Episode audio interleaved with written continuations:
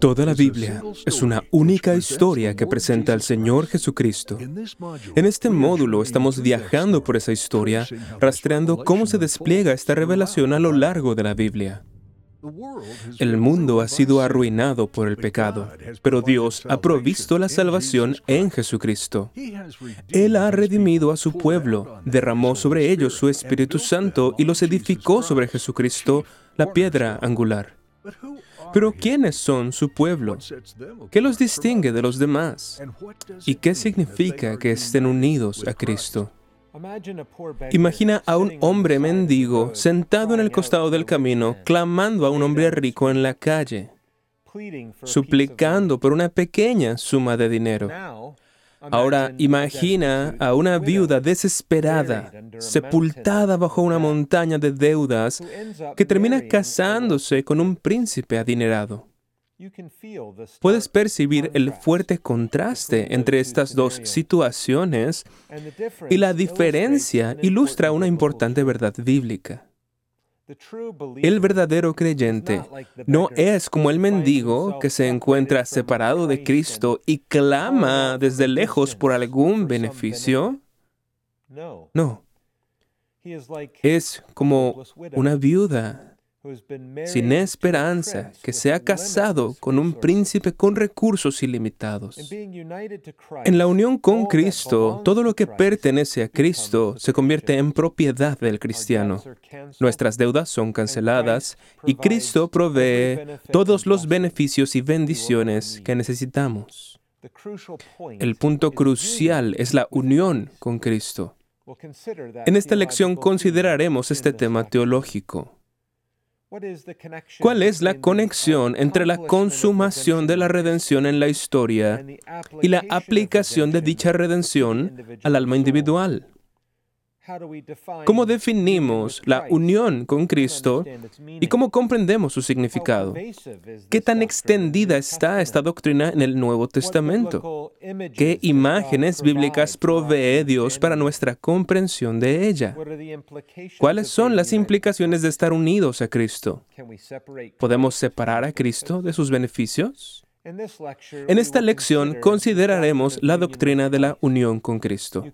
No se puede entender el desarrollo de la historia de la redención de Dios sin comprender este componente significativo en la teología del Nuevo Testamento. La unión con Cristo conecta todo lo que hemos aprendido sobre la obra de Cristo en su ministerio encarnado con los beneficios recibidos por los creyentes. Comprender esto es necesario para lo que sigue en la próxima lección sobre la aplicación de la redención al creyente. En primer lugar, consideraremos la importancia de la unión con Cristo. La unión con Cristo yace en el corazón del Evangelio como algo básico y central para toda la salvación. Esta describe cómo los creyentes se convierten en receptores de todo lo que Cristo ha hecho y logrado en la redención. Ellos son hechos uno con Él. Una vez que la doctrina de la unión con Cristo es comprendida, se descubre que está presente en todo el Nuevo Testamento, literalmente en cientos de referencias a esta doctrina. Todo lo que Cristo logró en su vida y ministerio lo hizo como representante de su pueblo. El creyente disfruta de los beneficios de ello a través de la unión con Él. El Nuevo Testamento utiliza dos frases para describir la unión del creyente con Cristo, provenientes de dos diferentes direcciones. En primer lugar, se describe que el creyente está en Cristo. Por lo tanto, el creyente está en Cristo y existen numerosos pasajes de las Escrituras que hacen referencia a ello. En segundo lugar, la Biblia describe a Cristo en el creyente. Nuevamente, hay muchas referencias a esto y en algunos lugares encontramos ambas expresiones juntas, como en Juan 6, versículo 56 y Juan capítulo 15, versículo 4, o por ejemplo en primera de Juan 4, 13, donde dice, en esto conocemos que permanecemos en Él y Él en nosotros, en que nos ha dado su Espíritu. Podemos observar que ambas frases se fusionan en este pasaje. Cristo no solo está para nosotros, entre nosotros y ante nosotros, sino que también se describe que Él está en nosotros y que el cristiano se encuentra en Cristo. La escritura a menudo utiliza las preposiciones en y con para describir esta realidad espiritual, la unión con Cristo. Considera Efesios capítulo 1 versículos del 3 al 14. Pablo comienza este pasaje impresionante declarando en el versículo 3, bendito sea el Dios y Padre de nuestro Señor Jesucristo, y ahora escucha esto, quien nos ha bendecido con toda bendición espiritual en los lugares celestiales en Cristo, todos los beneficios se encuentran en Cristo. Luego continúa exponiendo las implicaciones, señalando que todo, desde la elección del creyente hasta la redención por la sangre de Cristo, el regalo del Espíritu y la herencia celestial, se encuentra todo en Cristo. La unión con Cristo se extiende desde la eternidad pasada hasta la eternidad futura.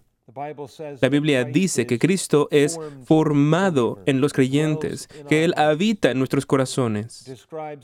Describe el hecho de que los creyentes se revisten del Señor Jesucristo, que la iglesia es el cuerpo de Cristo, que la iglesia es una sola carne con Cristo y que los creyentes ganan a Cristo y se encuentran en Él.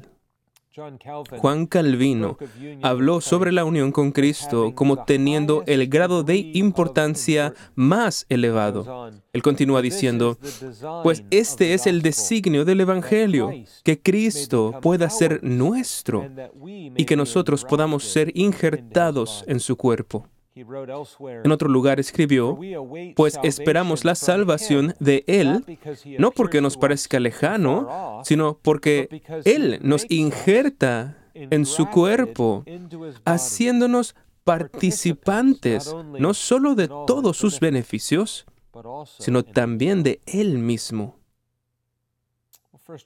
En primer lugar, hemos considerado la importancia de la unión con Cristo.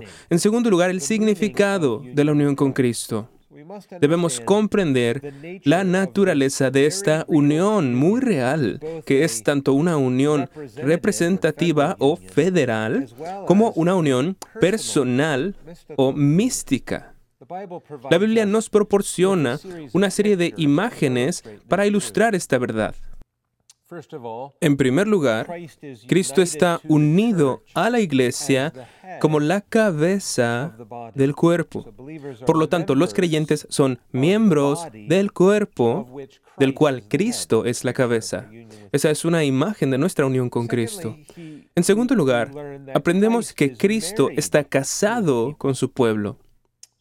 En Efesios 5, versículos del 30 al 32, se dice, porque somos miembros de su cuerpo, de su carne y de sus huesos. Y continúa en el versículo 32, este es un gran misterio, pero me refiero a Cristo y a la iglesia. Así pues, leemos en el Cantar de los Cantares, yo soy de mi amado, y mi amado es mío. Por lo tanto, la segunda imagen de la unión con Cristo es esta. Cristo se casa con su novia.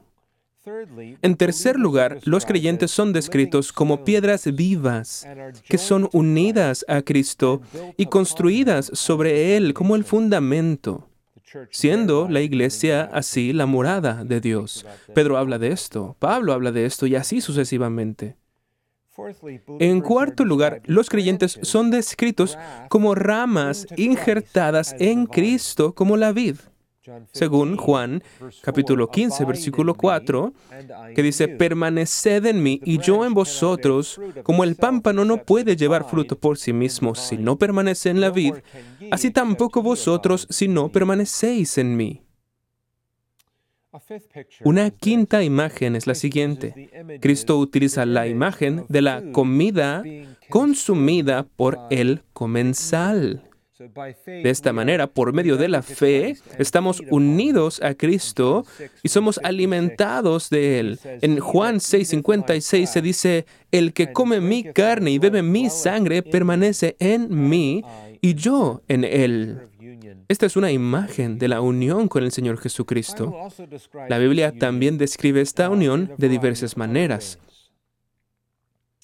nos enseña que la unión con Cristo es espiritual, no física. También nos enseña que es una unión misteriosa y gloriosa más allá de nuestra completa comprensión. Esto se ve en varios lugares, como en Colosenses 1.27, que dice, a quienes Dios quiso dar a conocer las riquezas de la gloria de este misterio entre los gentiles, que es Cristo en vosotros, la esperanza de gloria. También se describe como una unión íntima, Cristo en nosotros, nosotros en Él. Es una unión indisoluble. Una vez que un creyente está en Cristo, el creyente está unido a Él para siempre. Por lo tanto, estamos describiendo algunos de los lenguajes que la Biblia utiliza para transmitir esta doctrina tanto en términos de imágenes o ilustraciones como de descripciones. Pero debemos conectar esto con el ministerio de Cristo. La Biblia enseña que toda la obra de Cristo fue realizada en beneficio del creyente. Este se encuentra unido a Él en todos los puntos de su actividad. Observemos cómo la Escritura establece esta conexión en nuestra unión con Cristo. En su crucifixión somos crucificados con Él. Gálatas 2:20. En su muerte somos bautizados en su muerte. Romanos 6:3. En su sepultura somos sepultados con Él. Colosenses 2:12. En su resurrección resucitamos con Cristo. Romanos 6:5. En su ascensión Hemos sido elevados con Él. Colosenses 3, 1 y los siguientes versículos. En su sesión celestial, somos sentados con Él en lugares celestiales de manera que nuestra vida está con Cristo en Dios. Efesios 2. En su retorno prometido que leemos, cuando Cristo, que es nuestra vida, aparezca, también nosotros apareceremos con Él en gloria. Se puede observar esta variedad en varias partes de la Escritura, como en Romanos 6, Colosenses 2, entre otras. Y bien, esta es solo una lista parcial y podríamos continuar. Pero se puede apreciar la importancia de esto. Todo lo que Cristo logró en su ministerio terrenal lo hizo como representante de su pueblo y compartimos en nuestra unión con Cristo el significado de todas sus actividades. Pero la pregunta sigue en pie y quizás está en tu mente en este momento. ¿Cómo son los creyentes unidos a Cristo? ¿Cuál es el vínculo que los une? Entonces, ¿cómo estamos unidos a Él? La unión física se logra a través del contacto, pero Cristo está en el cielo y nosotros estamos en la tierra. Así que, ¿cómo puede tener lugar esta unión? Bueno, la respuesta es doble. Como dijo el puritano John Flavel, el Espíritu por parte de Cristo y la fe, su obra por parte nuestra, son los dos ligamentos por los cuales estamos unidos a Cristo. Y Flavel tenía razón. Eso es lo que enseña la Biblia. Por lo tanto, el primer y principal vínculo de unión con Cristo se produce a través del Espíritu Santo. Por parte de Cristo, la unión se logra mediante el Espíritu Santo. Cristo lleva al pecador a la unión con Él a través de la agencia del Espíritu, mediante el cual es unido al alma. El mismo Espíritu infinito que habita con Cristo habita en su pueblo. Todo esto se puede relacionar con lo que hemos aprendido en nuestra lección titulada Pentecostés. En segundo lugar, en el lado del hombre, estamos unidos a Cristo por la fe, la cual es, por supuesto, un don de Dios concedido por el Espíritu, como se menciona en Efesios 3:17, para que Cristo habite por la fe en vuestros corazones. Así, es por medio de la fe que el creyente recibe a Cristo. El creyente está unido a Cristo en el tiempo a través de la fe. Nos apropiamos y continuamos viviendo en esta unión a través de la fe en el Hijo de Dios. Por lo tanto, el creyente está unido a Cristo por medio del Espíritu Santo y por medio de la fe en Cristo. Estas son las dos partes, por así decirlo, de la unión que produce la unión con Cristo. En tercer lugar, las implicaciones de la unión con Cristo. Al responder a la pregunta, ¿cómo se aplica la redención al pecador? La primera respuesta debe ser uniendo al pecador con Cristo. Podemos citar muchas escrituras para demostrar esto. Efesios 1, 7 dice, en Él refiriéndose a Cristo, en Él tenemos redención por su sangre, el perdón de pecados según las riquezas de su gracia. Todo lo demás que aprendamos en la próxima lección fluirá de este punto. La pregunta 69 del Catecismo Mayor de Westminster en su respuesta explica que la comunión en gracia que los miembros de la Iglesia invisible tienen con Cristo es la participación de la virtud de su mediación en la justificación, adopción, santificación y en cualquier otra cosa que en esta vida manifieste esta unión en otras palabras, el creyente participa de los beneficios de Cristo a través de su unión con Él. El creyente, por supuesto, es elegido y escogido en Cristo, según Efesios 1.4, según nos escogió en Él antes de la fundación del mundo. Sin embargo, la Biblia especifica una conexión entre la unión con Cristo y los diversos aspectos de la aplicación de la redención, y a continuación se presentan algunos ejemplos. En Cristo somos llamados. Efesios 1.9. Somos hechos vivos y regenerados en Cristo, como se ve en Efesios 2. En Cristo somos justificados. Romanos 8.1 y al menos media docena de otros pasajes. Nuestra adopción viene a través de la unión con Cristo. También somos santificados en Cristo, lo que se puede demostrar con una larga lista de pasajes bíblicos. En Cristo somos creados de nuevo. 2 Corintios 5:17. El creyente persevera en la vida de fe en unión con Cristo. Incluso en la muerte, los cuerpos de los creyentes permanecen unidos a Cristo. En primera de Tesalonicenses 4, versículo 14, se habla de dormir en Jesús. Y por supuesto seremos resucitados con Cristo en el último día y seremos glorificados eternamente con y en el Señor Jesucristo.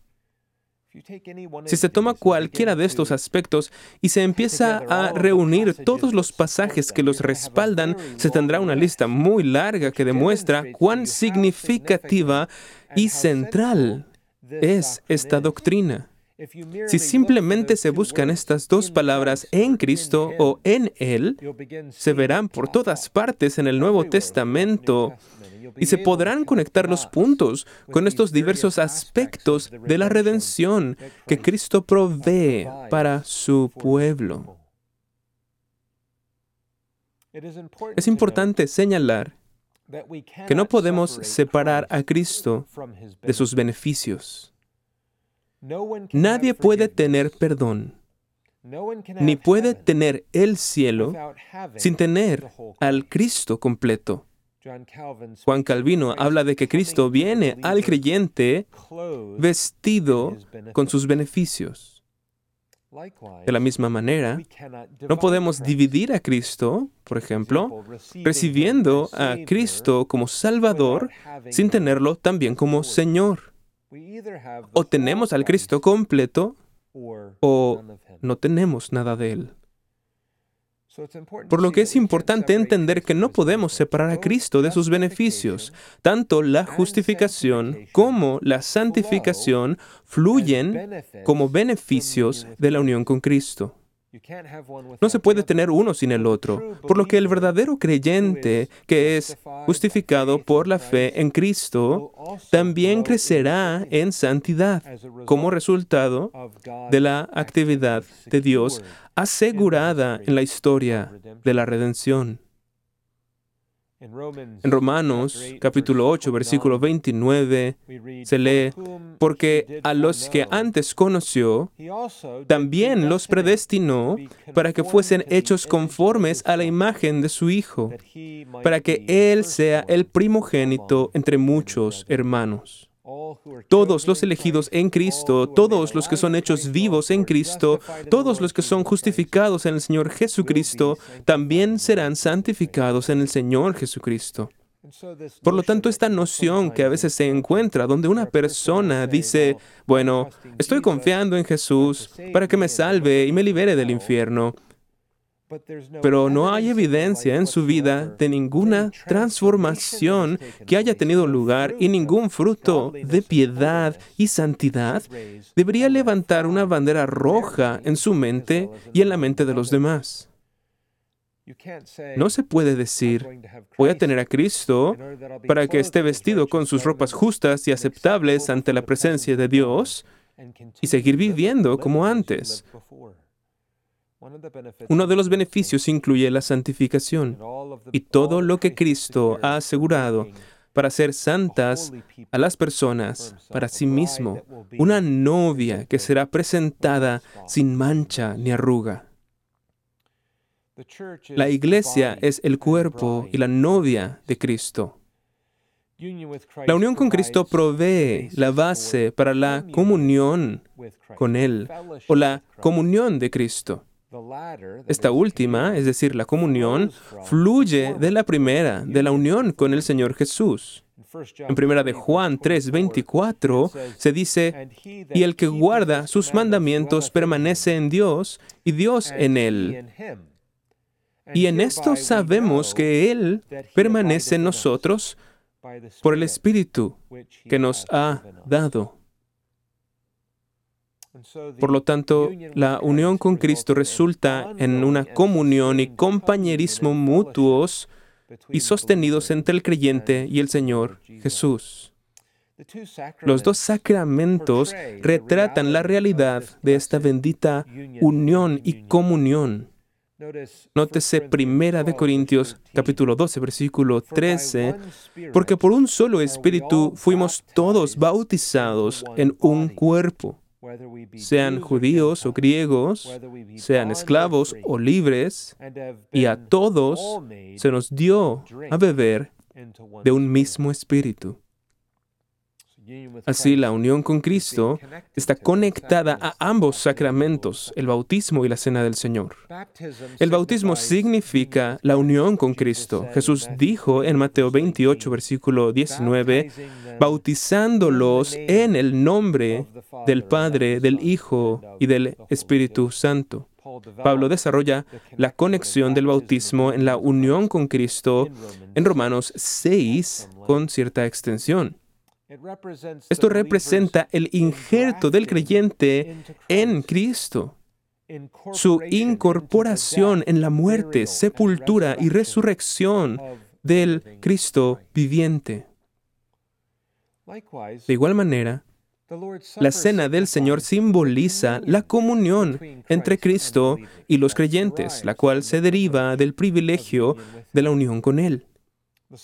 La cena se enfoca principalmente en la nutrición espiritual, en alimentarnos de Cristo por medio de la fe. En 1 Corintios 10, versículo 16, se dice, La copa de bendición que bendecimos no es la comunión de la sangre de Cristo.